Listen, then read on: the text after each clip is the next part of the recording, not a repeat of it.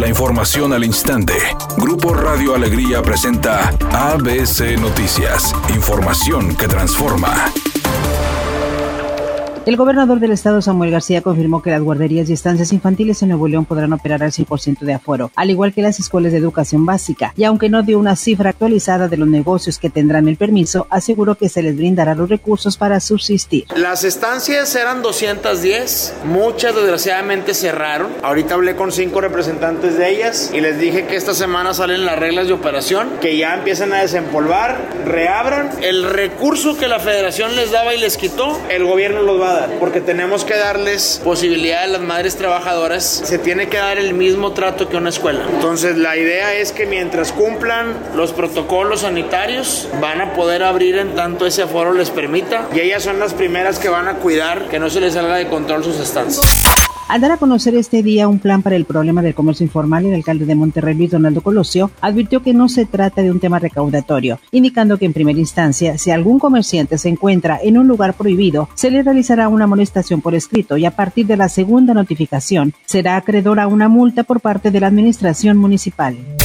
Los diputados del PRI apoyarían la reforma eléctrica que propuso el presidente López Obrador si garantizan la competitividad, tarifas bajas al consumidor y se utilizan energías limpias en la generación de electricidad. El diputado federal por Nuevo León, Ildefonso Guajardo, señala. Queremos una electricidad competitiva que permita a las familias mexicanas tener acceso a electricidad barata sin subsidios que pongan en fragilidad las finanzas públicas y que de alguna manera le den viabilidad futura a la industria industria y la creación de empleos en México. Editorial ABC con Eduardo Garza. A los profesores no les han dicho cuándo les aplicarán la segunda vacuna contra el COVID. Al personal docente les aplicaron la cancino de una sola dosis, que según los especialistas tiene una duración de seis meses. La verdad es que la cancino ni siquiera está aprobada por la FDA de los Estados Unidos. A ver qué les dicen a los profes en los próximos días.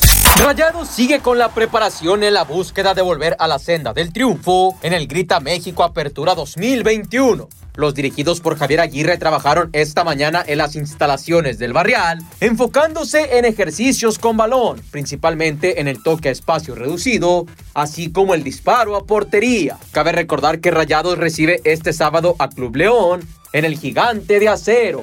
La cantante Yuri está muy contenta con la manera en la que arrancó la tercera temporada del programa ¿Quién es la máscara? Dijo, que según los indicadores de rating, el programa del domingo pasado fue el más visto en la televisión mexicana, por lo cual se siente bendecida de formar parte de este proyecto.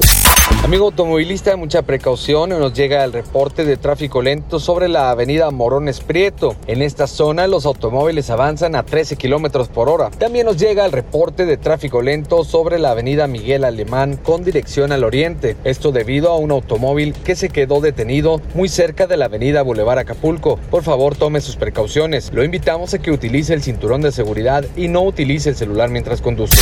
Es una tarde con cielo medio nublado. Se espera una temperatura mínima que oscilará los 28 grados. Para mañana miércoles se pronostica un día con cielo parcialmente nublado. Una temperatura máxima de 34 grados, una mínima de 22. La actual en el centro de Monterrey 34 grados. ABC Noticias. Información que transforma.